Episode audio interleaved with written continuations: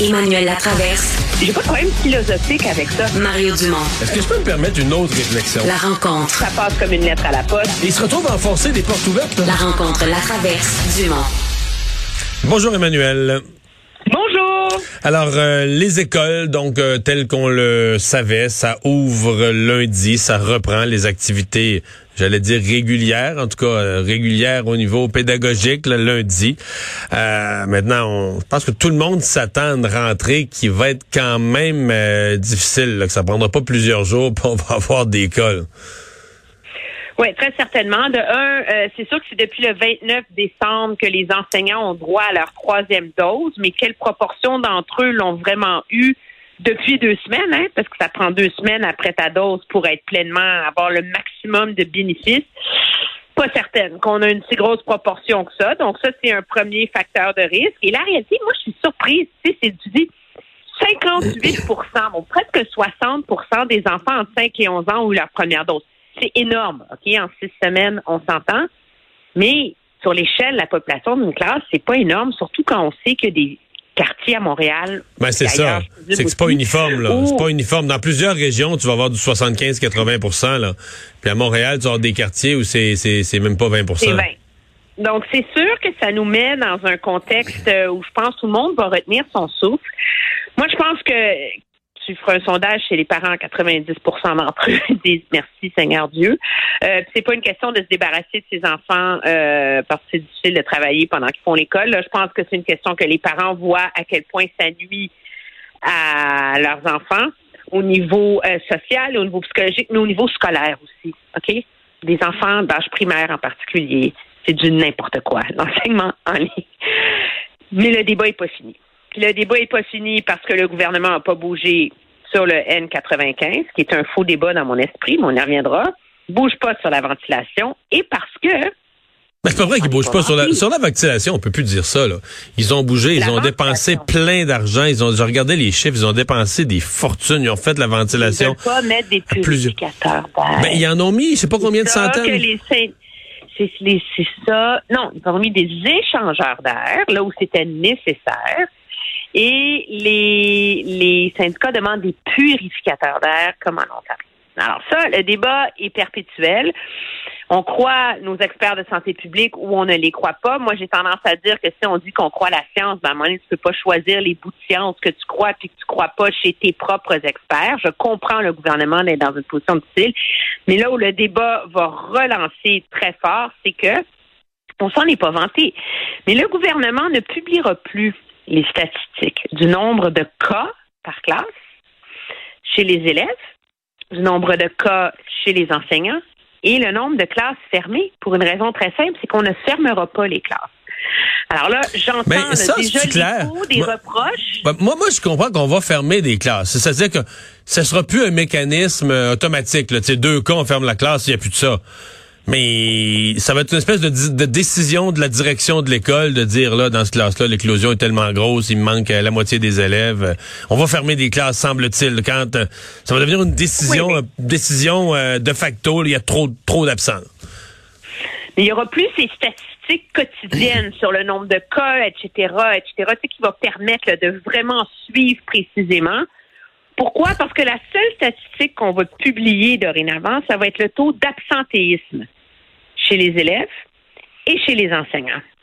Et là, j'ai hâte de voir comment ces, ces statistiques-là vont être publiées. Est-ce que ça va être par, euh, par commission scolaire, par région, par tu sais? Et euh, donc, c'est à l'œil qu'on va décider de fermer des classes ou pas. C'est une classe de 25 élèves où il en manque 18, on s'entend qu'il y a un gros problème. Là.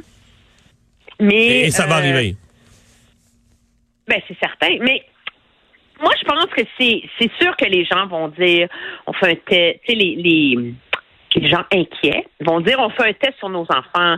Euh, les syndicats de profs vont encore grimper dans les rideaux. Euh, mais sur le fond, là, il est, il est là le vrai test de vivre avec la pandémie. Euh, je veux dire, les enfants ne se ramassent pas à l'hôpital. Les professeurs sont équipés pour se protéger. Alors, Mais ils sont triple vaccinés ou en train de l'être. Comme tu disais, là, ça prend deux semaines, mais ceux, ceux qui ont été vaccinés, mettons, la semaine passée, cette semaine, ben, au cinquième, sixième, huitième jour d'école, ils vont avoir vraiment la protection complète des trois vaccins. C'est tout ça qui s'additionne aussi, là. Ben, moi, c'est pourquoi? Je trouve que le gouvernement euh, euh, prend une bonne décision. Puis je pense que c'est un environnement quand même très contrôlé, les écoles, là. Euh, puis pour le bien des enfants, mais pour le bien de la société aussi en général. Là. À un moment donné, il faut euh, et c'est peut-être l'opportunité que nous donne un micron, malgré la crise à court court terme qu'il cause dans les hôpitaux, c'est que parce qu'il est moins euh, méchant, moins dangereux en termes d'hospitalisation, ben permet peut-être de faire cette transition-là vers essayer d'atteindre le risque zéro puis être dans un risque plus normal, là, tu Ouais. Mais euh, je reviens sur le N95. C'est-à-dire que je voyais, par exemple, la position de Luc Lavoie là, à la joute, qui représente celle d'un certain nombre de personnes qui disent, OK, c'est clair, nos autorités de santé publique, nos scientifiques sont, sont fermes. C'était le docteur Arruda, c'est le docteur Boileau, mais il parle au nom de, du groupe de la santé publique du Québec, puis ils disent la même chose. Le N95, c'est pas le masque approprié pour des enseignants.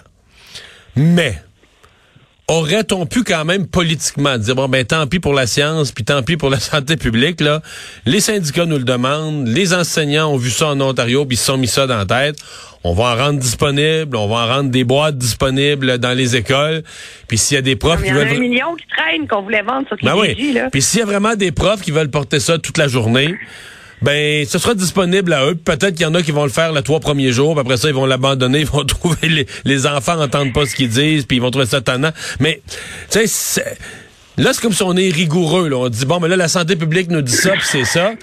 Est-ce que ça aurait été vraiment un si gros problème? Je sais que ça parce qu'on n'arrête pas de dire faut écouter la science, mais des fois la science, est-ce que ça aurait pas été politiquement, moi j'appelle ça acheter la paix, c'est vrai. Mais tu sais, en santé, là, Emmanuel, on donnait un milliard de primes. Aujourd'hui, on a ajouté un de... 500 millions. 500 millions, un demi-milliard pour acheter la paix, pour convaincre les gens de faire du temps supplémentaire. Tu sais, mettons qu'on avait mis des boîtes de masques en disant c'est pas justifié, ça n'a pas rapport, nos scientifiques nous disent de pas faire ça, mais on offre des N95, on les offre, là, on leur propose, là.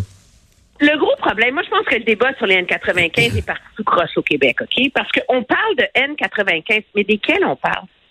Est-ce que vraiment les syndicats demandent que les enseignants portent un N95 ajusté, comme celui que portent les médecins dans les hôpitaux, où les médecins en peuvent plus, se ramassent avec des marques, là? Moi, je le vois, ma soeur est médecin, là, elle m'en parle, elle dit, c'est intolérable à porter.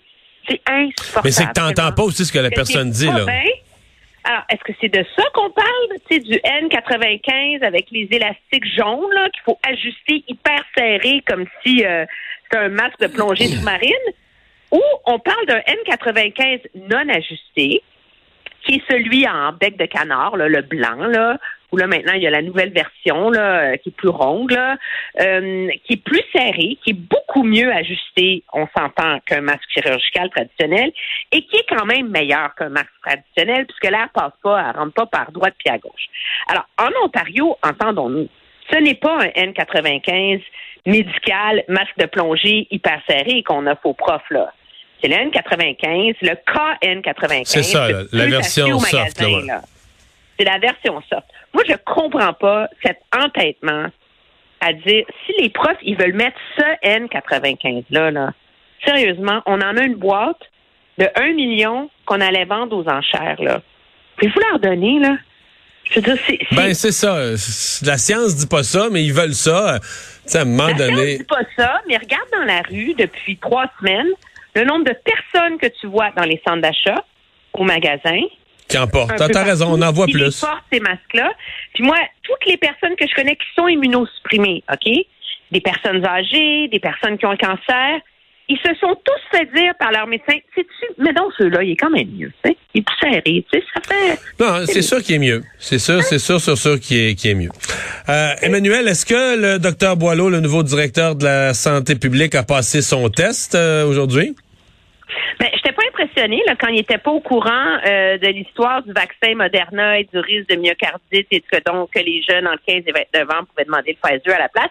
Mais sur le fond, dans l'ensemble, j'ai vu un scientifique beaucoup plus minutieux et d'une très grande précision dans ses explications.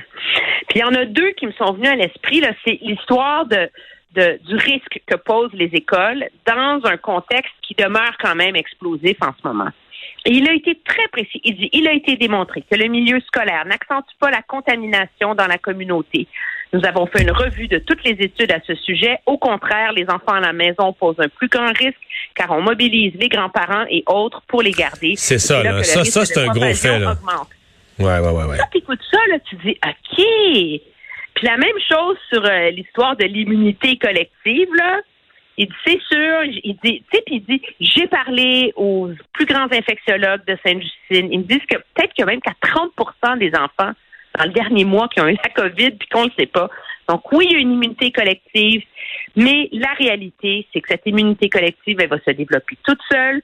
Ce n'est pas quelque chose sur quoi on mise dans la société. Nous, on continue avec des règles. Alors, c'est comme, c'est précis, tu comprends. Et ça, moi, je trouve que c'est un plus pour le gouvernement dans la crise Mm. actuelle. D'autant plus qu'il prend pas la parole 70 fois dans le point de presse. Mm. hein. Moi, je trouve qu'il n'a pas passé le test. Parce qu'il n'a pas dit, il a pas dit ce que les syndicats voulaient entendre. Quand tu dis pas ce que les syndicats veulent entendre au Québec, tu as du trouble avec les journalistes, il va y avoir du trouble. Merci, Emmanuel. À demain. Au revoir. Bye.